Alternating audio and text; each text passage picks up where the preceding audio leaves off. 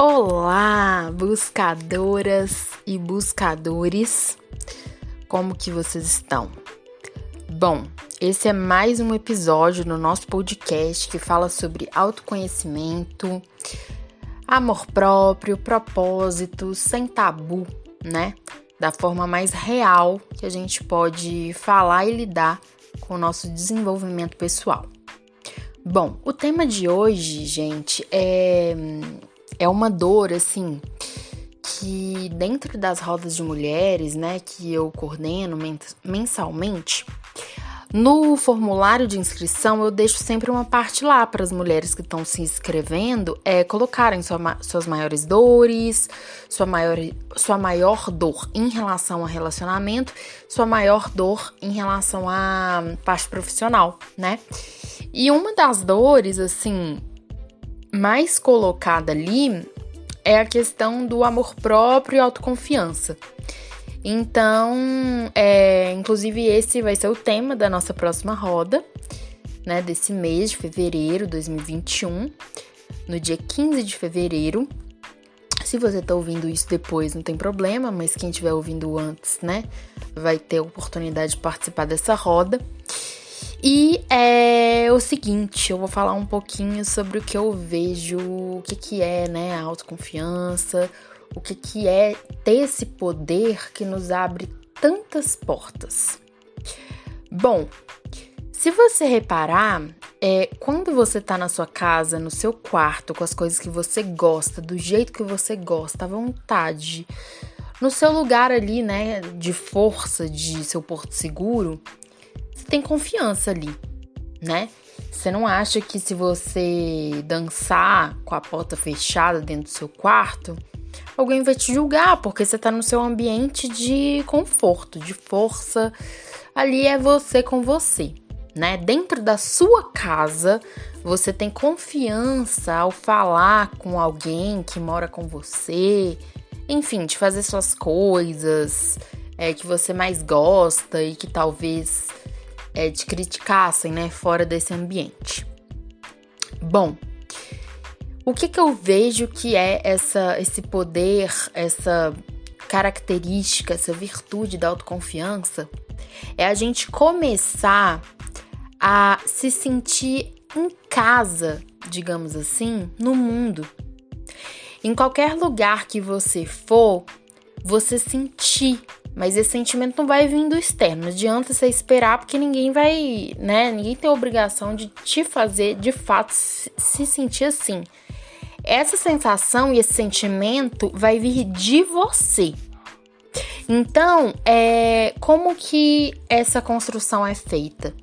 A gente só ama o que a gente conhece, de fato, né? E a gente só confia também no que a gente conhece.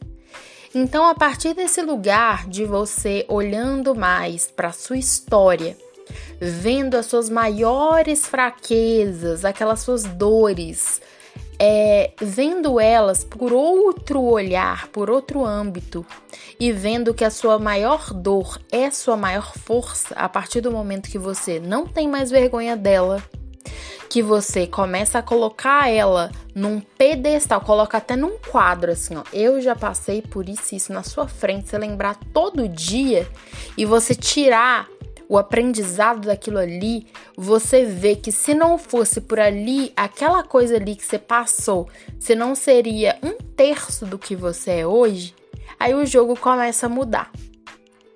Porque a partir do momento que você mesma consegue lidar com suas dores, a sua biografia integral, sem escolher as partes que você expõe para você ir para o mundo, você vê que não tem mais ponto fraco.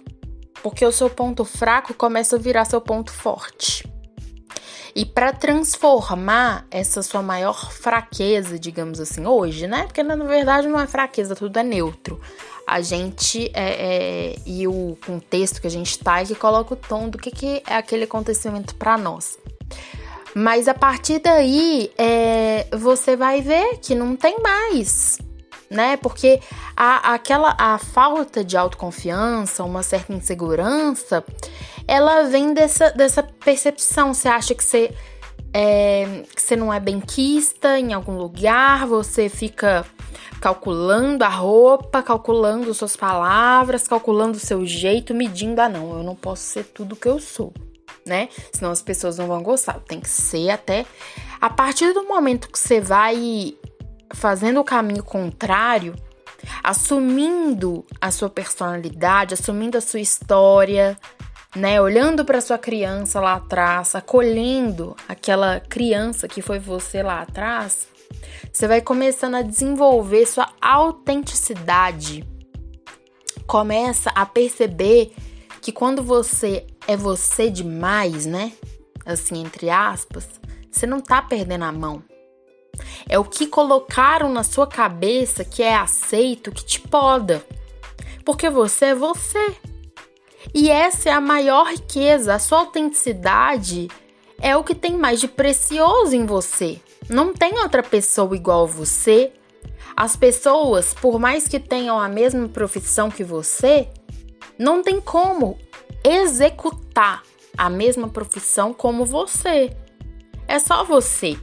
Tem até eu tava fazendo uma mentoria, né, sistêmica, de liderança sistêmica muito nossa, foi muito rico assim para mim. E uma das coisas que essa minha mentora disse é: não existe concorrência, existe conexão. Então, por mais que você atue num ramo, num nicho aí, que você, ah, tem muita gente atuando disso, gente, mas é do seu jeito. Às vezes a pessoa que vai te contratar, ela quer o seu jeito. Mas para isso, você tem que começar a ver o valor disso, o valor de ser você, honrando a sua história, não consigo, ah, beleza. Começa a buscar um caminho terapêutico, começa a participar de rodas terapêuticas, né? É, se não puder agora financeiramente, algo acessível. Nossa, tem tantos profissionais incríveis que estão aí dando com, é, é, conhecimento e conteúdo gratuito a rodo. É só você buscar, né? É, eu atendo muitas mulheres, gente, de cargos assim altos mas que vivem suas inseguranças, porque a questão não tá fora. Isso é uma ilusão, tá dentro. Então, por isso que eu digo, a partir do momento que você, dentro de você, visualizar que o mundo é sua casa, que você pode ficar à vontade de ser você mesma na sua casa, que vai passar da fronteira da sua casa física para os ambientes que você tá. A partir do momento que você tá falando, uma pessoa te corta e você continua a falar, porque a pessoa tirou ali seu poder de fala naquele momento. A partir do momento que você começar a contar mais a sua história, os seus momentos ali dolorosos, expondo aquela sua dor, você vai ver que isso te dá muita força. Porque a partir do momento que você coloca a sua fraqueza, o que, que vai mais te atingir? Não é mesmo? E isso não adianta. Você pode ser a, a CEO, o CEO da empresa XYZ, ou você pode estar num cargo pequeno hoje. Mas se você tiver essa mentalidade de valorizar sua autenticidade, valorizando quem você é, e voltando lá atrás, naquela sua criança, que já agia assim, né, gente? Criança é assim, não tem medo das coisas, faz o que dá na telha, tem aquela liberdade de ser quem é, né? Volta lá naquela sua criança e começa a ativar isso em você todo dia. Você vai ver que sua, autoconsciência, sua autoconsciência e sua autoconfiança virão. Porque isso de honrar a sua história, primeiro você tem que conhecer a sua história, né? Se você não conhece ela completa, não conhece algum dos seus pais, por exemplo, é importante que faça isso, começar a construir e conhecer sua ancestralidade. Depois você precisa reconhecer, né? Reconhecer, ou seja, você não vai pegar só as melhores partes, vai pegar o melhor e o que você julga pior, né? E aí você vai falar, não, é isso, se basear em fatos. E por fim, que é o nível hard, que eu sei que não é fácil, é honrar a sua história, né? É... E se você começa a pelo menos beber dessa fonte, às vezes você não consegue ainda honrar totalmente. mas tomar gotas dessa honra da sua história, você vai ver o quanto você vai confiar, né, mais em você, confiar na vida e ver que começa a ficar um pouquinho mais fácil visualizar o mundo como sendo sua casa.